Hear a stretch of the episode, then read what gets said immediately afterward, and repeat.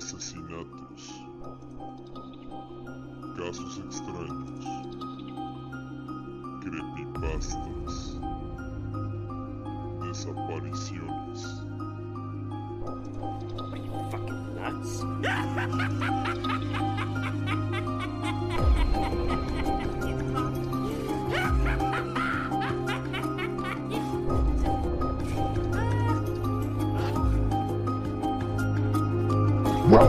Prime time, bitch!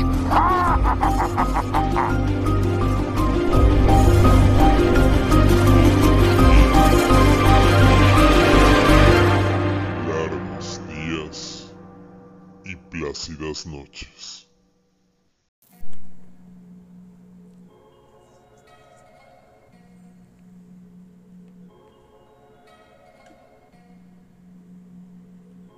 Bienvenidos a otro capítulo más de Largos días y plácidas noches. El lugar donde hablamos de historias de terror, relatos poco conocidos o casos extraños. Diablos, ya tenía un buen de tiempo en no decir esta hermosa introducción hacia todos ustedes. Demonios, se siente muy bien estar de vuelta. Volvimos con más fuerza que nunca con nuevos casos, nueva intro y al parecer un nuevo look que ya les mostraré más adelante con el pasar de los días. Estén atentos al programa, porque se vienen nuevas cosas a futuro. Pero bueno, lo único que no se siente tan bien de este año es la ausencia de capítulos de este programa, en lo cual les debo una gran disculpa. Yo sé que debí haber estado más activo con el programa. Y que me fui de aquí sin decir nada más. Pero la verdad es que sucedieron muchas cosas en mi vida en estos últimos meses que estuve inactivo. Lo sé, lo sé, fue casi un año. Y lo único que les puedo decir es que... Lo siento mucho. Como dije, pasaron muchas cosas impactantes en mi vida y me tomé mi tiempo para no solo arreglarlas, sino también aprovechar para arreglarme a mí mismo. A veces, las peores batallas no siempre son con un enemigo en físico, sino que las más importantes son, y siempre van a ser, internas. Y a veces, tienes que salir de ese abismo para volver a ser quien eras. Y bueno, al parecer yo gané, porque sigo aquí, en este hermoso meme llamado vida. y bueno, bueno, ya, suficientes sentimentalismos baratos y todo eso. Y vayamos a lo que nos compete, que es la historia de esta noche. Como en todos los programas donde hablo de un caso extraño o paranormal, aquí es donde debo hacerles una pregunta. Y es la siguiente. ¿Creen ustedes en lugares encantados, casas malditas y ese tipo de cosas? De ser así, entonces la historia de esta noche podría ser de su agrado, ya que es una de las historias más famosas de Monterrey, Nuevo León. Quédense atentos, que la historia es la siguiente.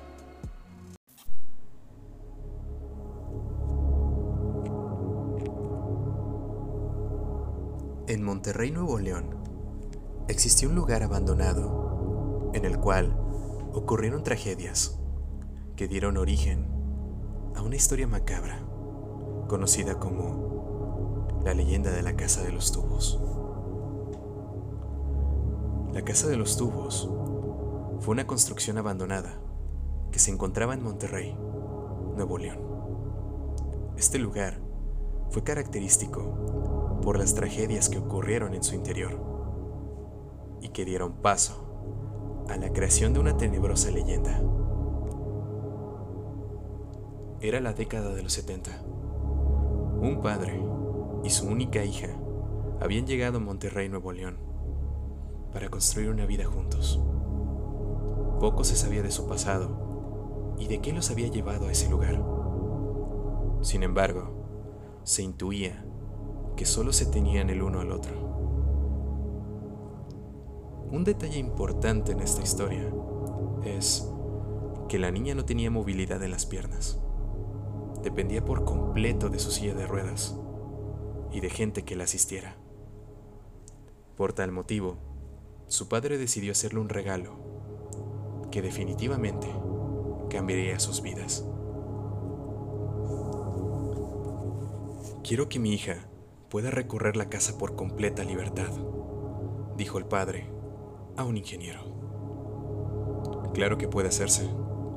De hecho, ya tengo una idea de lo que podría ser la casa perfecta para ustedes, dijo el ingeniero. A ver, cuénteme de qué se trata, dice el padre. Fíjese que se me ocurrió que toda la estructura tuviera rampas para que la niña no tenga problemas en ir de un lugar a otro. ¿Y cómo sería eso? preguntó el padre. Pues tendría que ser una construcción. Como le digo yo, tiene que ser tubular. Sería algo así como una casa compuesta por edificios en forma de tubos. Claro que sería grande, para que la niña no se aburra, y con grandes ventanales que le permitan apreciar el hermoso cielo de estas tierras. Perfecto. Eso es lo que necesitamos, dijo el padre. No se diga más. Hay que empezar cuanto antes. Seguro mi hija se pondrá bien contenta. Pasaron semanas y semanas, después meses. Poco a poco, comenzaba a levantarse la estructura de una gran casa en un terreno baldío. Los trabajadores de la casa se quedaban hasta tarde, hasta que la luz del sol los había abandonado por completo. No obstante, conforme la construcción avanzaba, la tensión entre los albañiles aumentaba. Cada vez se sentían más incómodos. Dentro de ellos nacía un terror inexplicable. De pronto, todo empeoró. Desaparecían herramientas y los trabajadores se culpaban el uno al otro. Hasta que un día comenzaron las desgracias.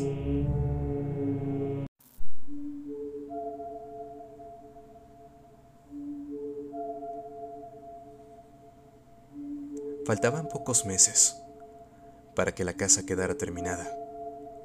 Sin embargo, la convivencia entre los trabajadores no era nada buena. Por lo tanto, decidieron hacer una reunión después del trabajo para que todos pudieran superar sus diferencias. Casi todos terminaron con grandes cantidades de alcohol en la sangre, a excepción de uno de ellos, Alberto, el trabajador más serio y reservado. Al día siguiente, solo tres hombres llegaron temprano al trabajo. Entre ellos estaba Alberto. Acordaron que él trabajaría en la parte de arriba, mientras los otros se encargarían de afinar detalles en el primer piso. Todo sucedió muy rápido.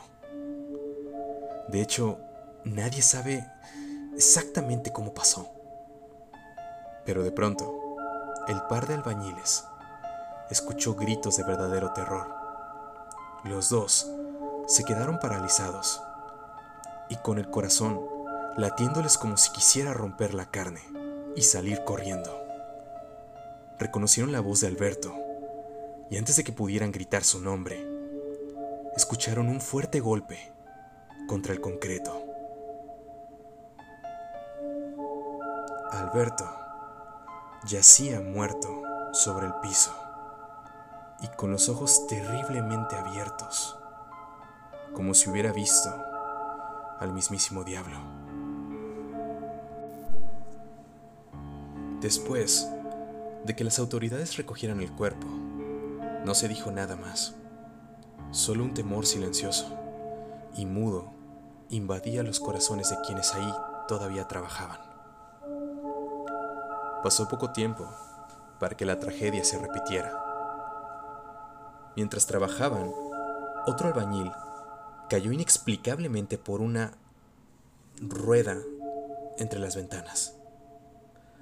Aunque antes de morir, pronunció una frase que dejó fríos a los presentes. La frase era la siguiente. Él... Él no quiere que estemos aquí. Eso... Eso no quiere que estemos aquí. Después de eso, muchos hombres renunciaron por temor.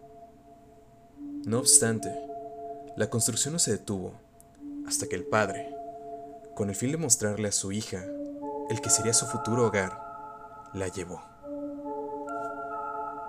De una manera que la lógica no podría explicar, la niña llegó al piso más alto de la casa. Minutos después, mientras su padre la estaba buscando desesperadamente, este escuchó un ruido estrepitoso, como si un gran bulto de metal y carne hubiera caído. Su corazón lo sabía, pero este no quiso creerlo hasta que sus ojos lo vieron.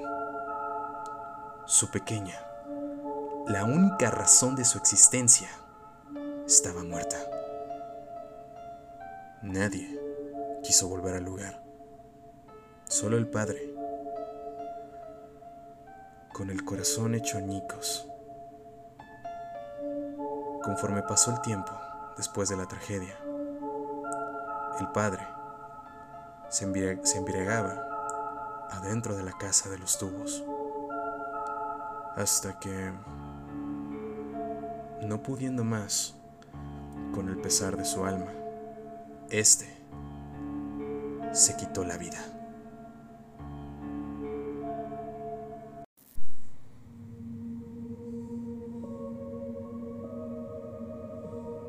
A partir de entonces, la construcción se suspendió y esta fue abandonada. Sin embargo, se rumora que durante más de 40 años, esta fue usada en pactos suicidas, muertes inexplicables y apariciones. Muchos individuos usaron la casa como escenario para personas que se iban a drogar y para poder captar supuestas actividades paranormales. Hoy en día, hay numerosos videos e historias de youtubers y bloggers que entraron a la casa buscando fantasmas o demonios. Pareciera que el origen trágico y tétrico de la casa de los tubos permanecería para siempre.